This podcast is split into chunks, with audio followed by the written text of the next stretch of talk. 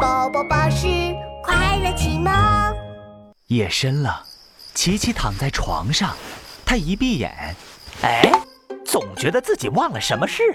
琪琪忘了刷牙吗？不对不对，妈妈刚才帮我挤牙膏了。琪琪忘了吃饭吗？不对不对，妈妈煮了我最喜欢的鸡腿呢。琪琪忘了看动画吗？嗯，不对不对，妈妈和我一起看的呢。